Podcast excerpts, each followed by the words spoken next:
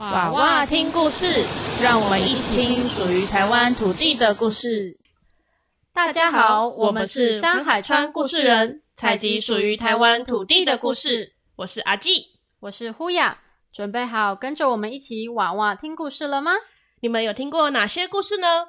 是大野狼与小红帽，是三只小猪，还是杰克与魔豆呢？这次我们要带给你的故事不止这些哦。更多的是你的阿公阿妈或部落朋友从小听到的民间故事或神话传说哦。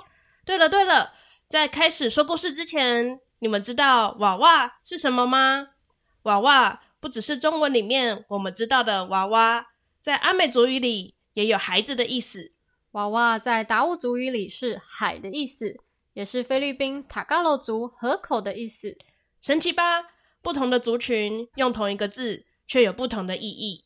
再回到我们小小的台湾，有这么多不同的族群一起居住、一起生活，说着不同的语言，也说着不同的故事。而这些故事不只是神话或是传说而已，也可以在里面发现老祖先对于台湾这片土地的观察还有智慧。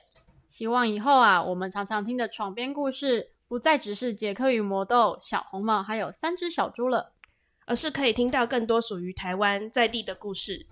娃娃听故事，让我们一起听属于台湾土地的故事。